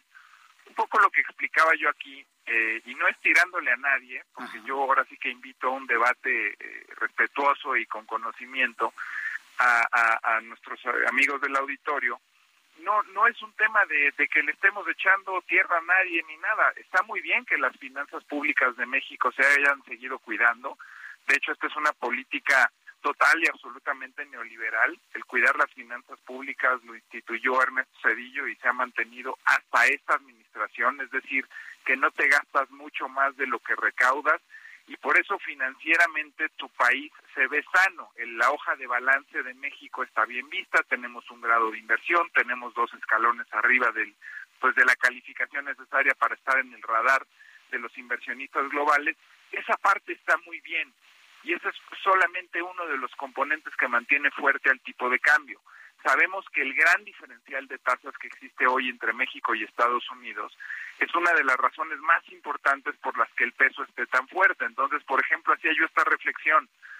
No es tan bueno tener una moneda tan fuerte cuando tu tasa de interés está al 11%, porque, por ejemplo, quienes necesitan de crédito para sus actividades productivas, pensemos en empresas, empresarios y emprendedores, pues si la tasa de referencia está al 11%, los créditos están en promedio al 17 o 18%. Entonces, por ejemplo, una de las razones por las que el peso está fuerte es por tener las tasas al 11%, pero la actividad productiva, la empresa, la actividad que genera empleos, que genera bienestar, que, que genera utilidades y que genera además un componente importantísimo el Producto Interno Bruto, pues con tasas tan altas pedir prestado se vuelve prohibitivo. Entonces, un poco la reflexión era, pues igual y sería mejor tener el tipo de cambio en 20.50 y que el financiamiento estuviera en 7 u 8%. Obviamente hoy las condiciones impiden que la tasa de referencia esté ahí y no es que Banco de México lo esté haciendo mal y tampoco está mal que la tasa esté al 11 porque la Reserva Federal la tiene al cuatro y medio porque la inflación sigue siendo un dolor de cabeza. Pero un poco la reflexión y lo que quería compartir contigo es pues de poco sirve tener un tipo de cambio tan fuerte cuando las condiciones para las actividades productivas están tan caras.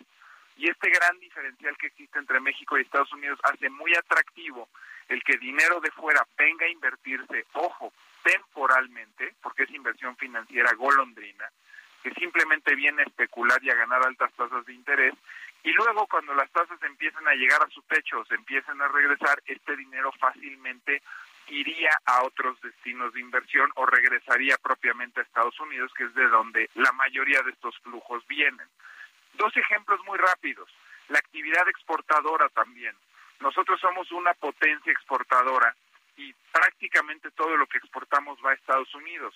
Pues hoy el sector exportador, no me dejarán mentir nuestros amigos del auditorio que estén en esa actividad, están sufriendo mucho porque somos caros. Cuando tu moneda está tan fuerte, somos caros frente a China y somos caros frente a algunos otros países que también exportan mucho a Estados Unidos.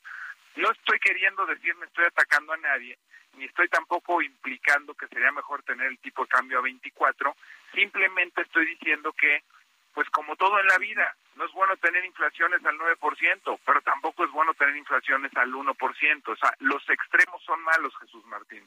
El otro ejemplo que me viene a la cabeza es todas esas familias que reciben remesas del extranjero, que el año pasado fueron 60 mil millones de dólares, pues este, este año estarían recibiendo por cada dólar que le envían sus familiares un peso con 50 centavos menos.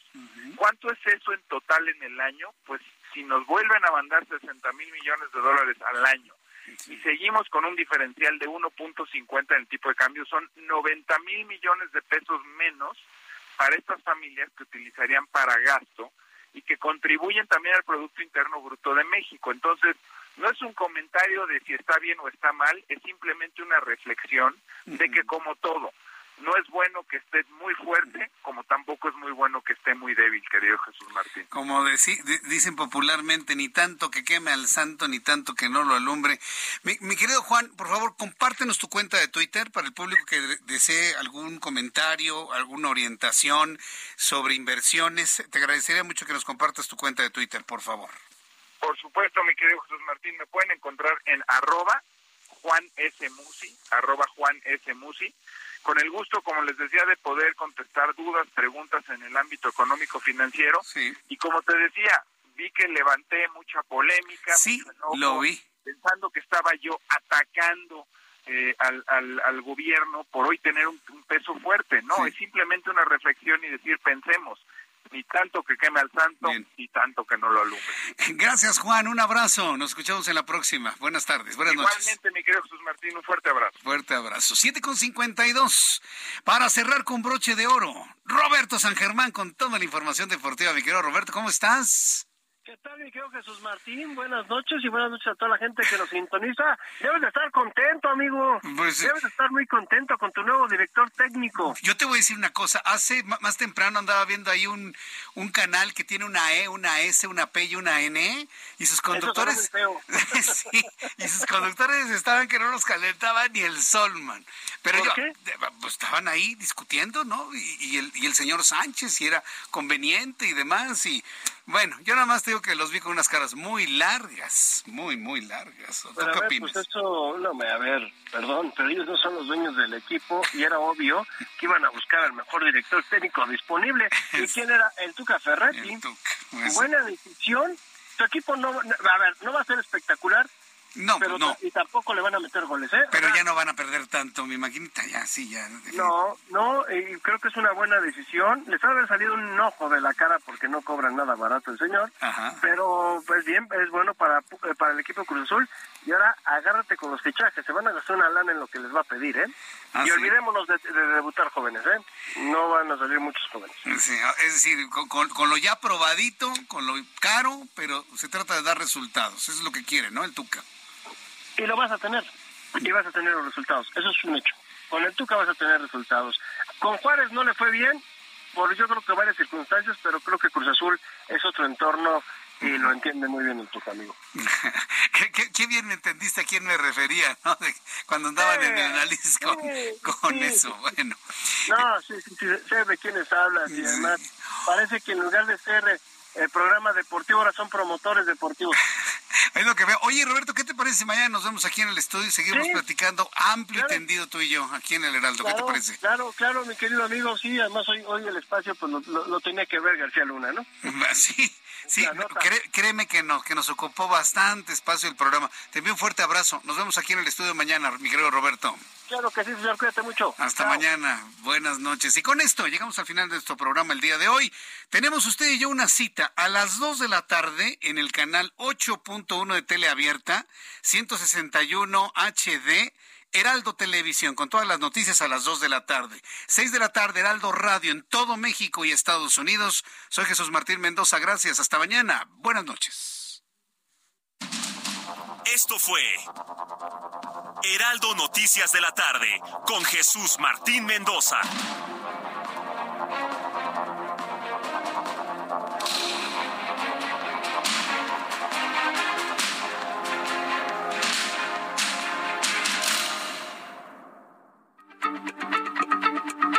Heraldo Radio, la H se lee, se comparte, se ve y ahora también se escucha.